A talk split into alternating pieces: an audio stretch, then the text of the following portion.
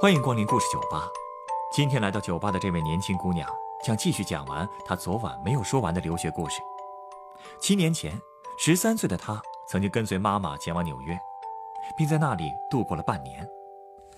她上的公立中学有各式各样不同民族和信仰的同学，她租住的房子中有来自世界各地的旅客。休息日，大家会在房子里聚餐，热闹而温暖。不过，有聚必有散，她又该如何向刚认识不久的新朋友们告别呢？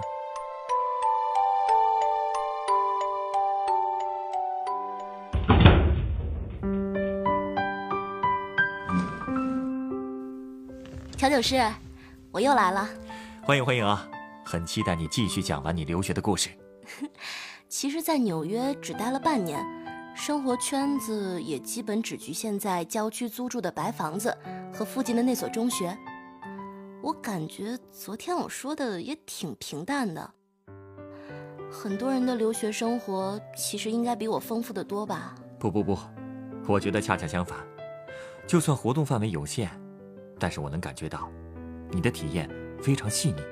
而且从一个十三岁孩子的视角看一个陌生的国家，真的有很多不同，所以还是希望你今天晚上可以继续讲给我听。那好吧，嗯，昨天讲到哪儿来着？呃，应该是讲到你在租住的房子和世界各地的朋友一起周末聚餐。哦，对了，你还说自己有一个叫朴智英，是朴智英吧？嗯，呃，韩国姐姐。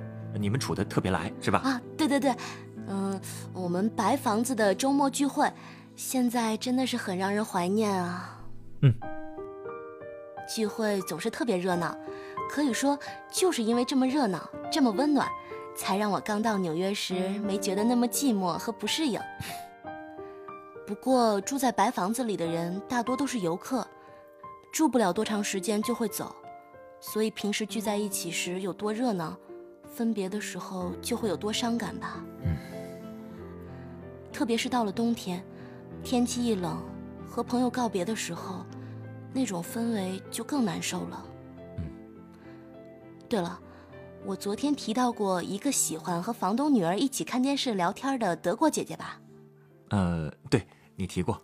嗯，我还记得跟她告别时，就是在一个很冷的早晨。我们当时互相拥抱，说了很多让彼此特别感动的话。当时的心情很复杂，也很伤感。其实和德国姐姐的告别还算是正式了。白房子里的人来来走走的那么频繁，很多人我都没有认真的告别，或者说，是没敢跟他们认真告别。这个，我理解。毕竟当时你才十三岁，刚刚交到的朋友就要告别，成年人心里都不是滋味何况当时你还那么小呢。所以跟他们分开很久以后，我才敢去翻房东太太的那些相册。那些照片中的笑脸，那些不同的人，每一个都曾经在白房子里生活过，有住了一周的，也有住了一年的。无论住了多久，他们都留下了在这里的印记。是啊。嗯，后来在很多个冬天的下午，我都会抱着一本本的相册，坐在院子里的秋千上看夕阳，看飞机从头上飞过，然后我就会想，在世界上还有那么多我没见过的人，如果他们能齐聚一堂。在厨房里喝咖啡，是不是也会像我们在白房子里聚会那样开心呢？小女生的这种想法，有一种很伤感的浪漫呢。其实就是那种伤春悲秋的小情绪啦。哦，对了，虽然那时候因为和朋友分别很伤感，不过后来又来了一批中国台湾留学生，让我的心情很快就好起来了。是不是终于可以说中文了？没错。哎呀，你是不知道，天天绞尽脑汁的说英语到底有多辛苦啊！现在终于可以和我妈之外的人说中文了，真是让人感动到泪流满面啊！理 解理解。而且当时啊，正好赶上要过感恩节了，我就和那些中国台湾的朋友提议，要不过一个中西合璧的感恩节吧？中西合璧，嘿，怎么过呀？其实就是房东太太负责做传统的火鸡大餐，我们呢就出去买了汤圆回来。汤圆儿？啊，其实美国的感恩节有点类似于中国的中秋节，是讲究全家团圆的日子。那怎么能不吃汤圆呢？嗯，有道理。等都准备好了，到了晚上，我们十几个人围坐在一起开始过节。嗯，对你来说。这肯定是个特殊的团圆之日啊！嗯，当时的我真的特别感恩。白天在学校，其实同学之间并不算特别亲密，可是晚上回家以后，却真的能找到家的感觉。那天吃饭前，先是房东致辞，向大家举杯敬酒，然后房东太太拿来餐刀，开始分火鸡。那天房东太太还把平时用来点缀餐桌的蜡烛全都点上了。大家也都穿上了自己最漂亮的衣服。嗯，吃完饭之后就是音乐时间。音乐时间，我那个邻居韩国姐姐不是学编曲的吗？哦，对，她就发挥特长了，开始为我们演奏她改编的《爱的季节》。哦，对了，还有一个中国台湾的男生，他的英文名字和猫王一样，都叫埃尔维斯，他特别擅长打击乐，也给我们来了一段。那个晚上，大家在一起唱啊跳啊，开心极了。你别说，还真像是一家人的感觉，比一家人还亲呢。你看，冬天也没有你想的那么伤感嘛。嗯，这倒是，尤其是冬天里的节日特别多，而且学校的体育课开设的游戏也越来越多。冬天那么冷，是要动起来啊。嗯，当时我们玩的一种游戏叫躲避球。刚开始我不明白规则，傻了吧唧的到处乱跑，后来也慢慢搞明白了这里面的门道，真是挺好玩的。看来学校的生活你是越来越适应了。嗯，其实也有不适应的课，比如英文课，当时老师每周要让我们写四篇阅读笔记，哎呀，真是愁死我了。阅读笔记，呃，是读后感吗？对。差不多就是那种，你想啊，我英语本来就不好，能读的英文故事书也就那么几本结果写完那几本之后，我就彻底没得可写了。那怎么办呢？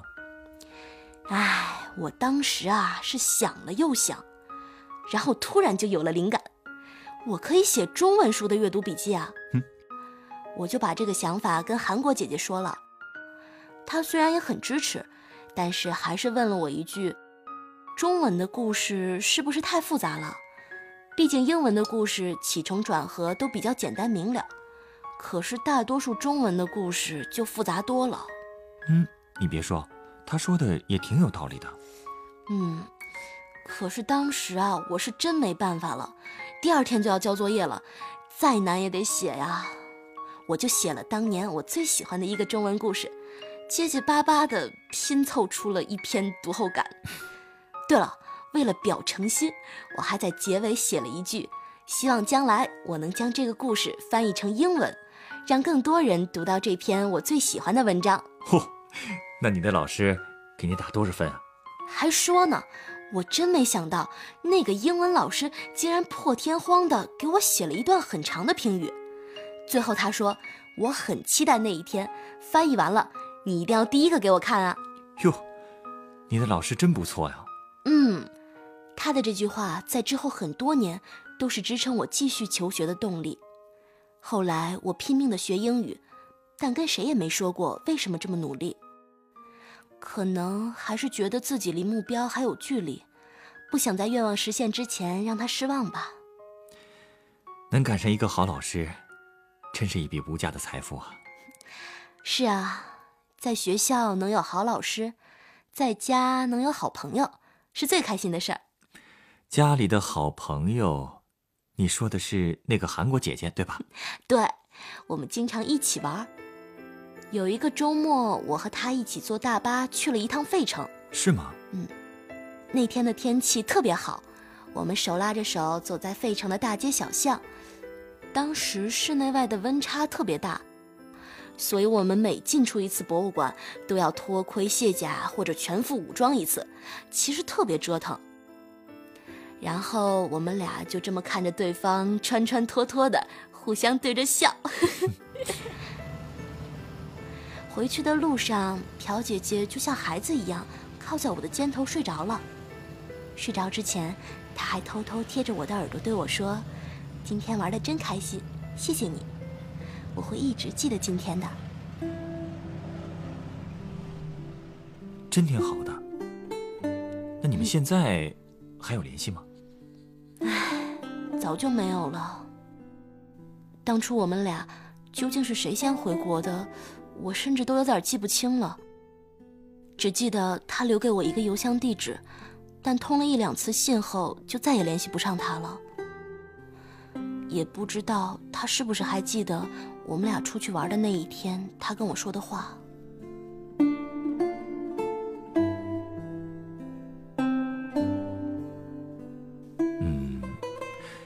人生有时候就是这样，很多相信可以永久维持的关系，最后也只能在回忆里定格那些美好了。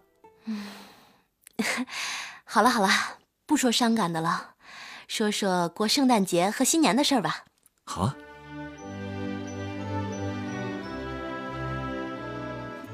因为两个节日是连着的，所以当时学校放了一个超长的假期。房东还在客厅里放了一棵真的松树，我们看到以后可兴奋了。布置圣诞树的那天，中国台湾的猫王艾尔维斯哥哥一早就准备了他拿手的牛排来犒劳我们。我和一个叫米歇尔的姐姐往树上挂了好多彩色的小铃铛。房东太太也开始重新布置每个房间。她为过道换上了新的壁画。哦，楼梯的扶手上也挂满了红色的圣诞袜。最后，他把圣诞树上挂满了通电的小彩灯。打开开关的那一瞬间，哎呀，就像是在童话世界里一样。嗯，想一想，都觉得很美啊。嗯，其实现在想想那些人，很多人的脸都已经记不清了。可是那些灯光却一直亮在心里，它总是在提醒我，我曾经拥有过多棒的家人。听你这么一说，真是很棒的一群家人。嗯，哦对了，圣诞节那天一大早，我一起床就看到圣诞树旁边堆满了礼物，把我高兴坏了。我就开始在那些包装袋上找自己的名字。哎，快说说，都收到什么礼物了？嗯，房东太太送了我一件新的外套。米歇尔姐姐送了我一本书，反正每个人的礼物都别出心裁，所以光是就礼物的话题，我们就聊了整整一个星期都没聊完，一直聊到新年夜的晚上。跨年也是一件大事儿啊，大家是不是又热闹了一回？没错，其实美国人能折腾的本事，我在之前万圣节的晚上就见识过了。哦，当时我们走在变装游行的队伍里。路边时不时的就能窜出个怪兽，吓你一跳。嚯，嗯，新年夜也是这样的。我们看电视上直播着时代广场的跨年现场，真是人山人海。然后大概到了晚上十一点半吧，我们都换好了衣服下楼出门。我妈还特地穿了一件红色的旗袍，惹得房东太太盯了她半天。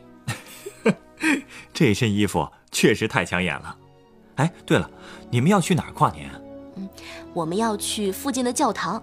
哦，那儿的人习惯在教堂里唱圣歌迎接新年。哦。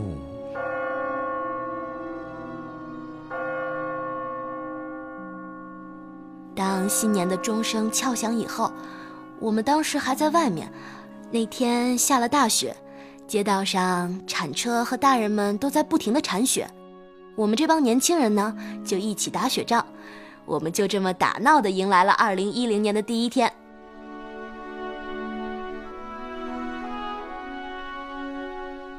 多开心的新年啊！嗯，现在想想，在白房子里的生活真的是很快乐。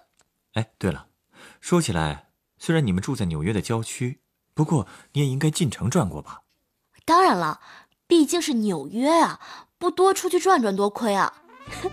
我估计那些美剧和好莱坞大片的故事，有百分之八十都发生在这个城市吧？呃，想想还真是啊。其实那年圣诞节前，我和我妈妈还进城去看了一次百老汇演的《胡桃夹子》呢。哟，嗯，我听很多人描述过纽约，有人说它是地图上闪闪发光的城市，有人说他不仅收获梦想，也收纳了很多破碎的心。那你对纽约又有什么感受呢？嗯，纽约啊。在当时的我看来，那里有世界上最棒的街道，也汇聚着世界上最棒的一些人。当然，现在想想，那里也不都是那么美好。只不过对当时的我来说，最吸引我的还是大都市最美的那一面。嗯，那段时间，我每个星期都会坐地铁去城区里两次。我记得应该是我刚到纽约不久。有一天，我在每月活动简报上看到了草莓音乐节的信息，就兴冲冲的去了。结果光问路就问了大半个城市。我也曾经去过几个免费提供晚餐的画展和演出，大人们欣赏艺术的时候，我就站在展厅的边上，拿着托盘边吃边看。没想到一个小姑娘还真的很敢闯啊！机会难得嘛。其实纽约这个地方。嗯，去过以后你就知道，华尔街没想象中那么神秘，百老汇也有很平淡的日常。哦，在周末的时候，我去看过自由女神像。看女神像最好的位置，其实是在纽约的史坦顿岛。我还记得那个岛上有一块巨大的草地，坐公交车路过的时候，我看见草地上有好多玩球的孩子。我当时真的很羡慕他们，觉得他们天生有这样的游戏环境，真是太幸运了。其实，你也很幸运啊，在那么小的时候就接触到了西方的文化，体验了那儿的生活，同时自己代表的中国文化又能够得到足够的尊重，这多好啊！嗯，也是啊。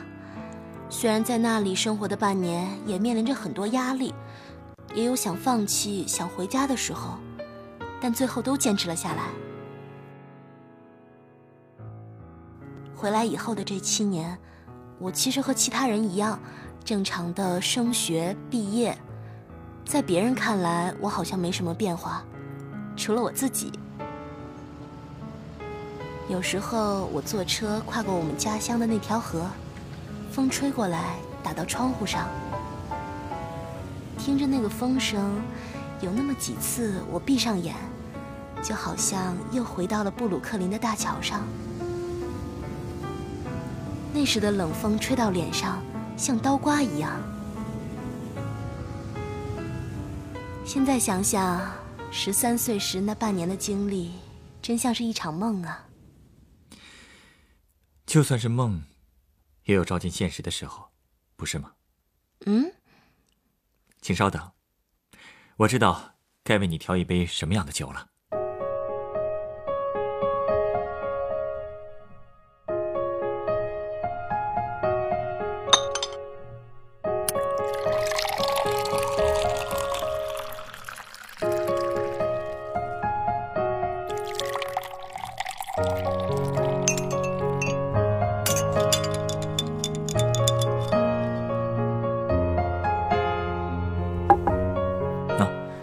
这是你的鸡尾酒。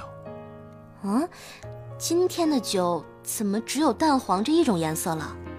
杯口上盖着的，这是柠檬片儿和薄荷叶吧？没错，这杯酒是由白朗姆酒和葡萄柚汁调合成的，它的名字叫做“古巴的太阳”。古巴的太阳。嗯，你不觉得杯口上的柠檬片和薄荷叶很像跳着拉丁舞的古巴女人穿着的裙子吗？还真是哎。不过，为什么送我这杯酒啊？我去的可是北美，不是南美哦。重点啊，不是国家，而是这杯酒想传达的热情、阳光的力量。嗯，你总是说七年前的留学生活就像是一场梦。似乎那个十三岁的小姑娘已经和你渐行渐远了。可实际上，那段生活就像阳光一样，一直在照耀着你今天的生活。无论是你今天努力学习英语的动力，还是你性格的养成，以及你对友谊的珍视，这些不都是那段留学经历带给你的宝贵财富吗？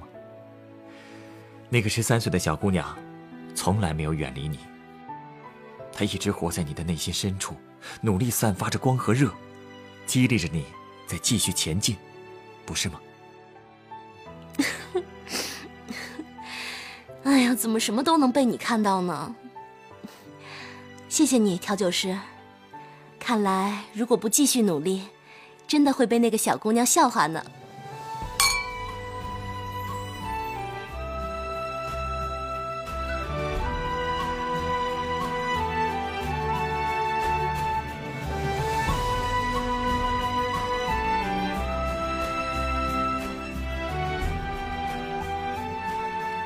本故事选自凤凰网有故事的人独家签约作品《众路梦深》，作者叶希，改编制作陈寒，演播谢雅欣、陈光。人人都有故事，欢迎搜索微信公众号“有故事的人”，写出你的故事，分享别人的故事。下一个夜晚，欢迎继续来到故事酒吧，倾听人生故事。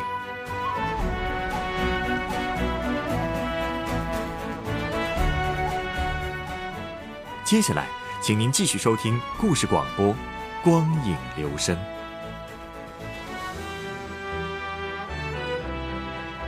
收听最新节目，请关注北京故事广播，工作日每晚九点播出的《故事酒吧》的一千零一夜。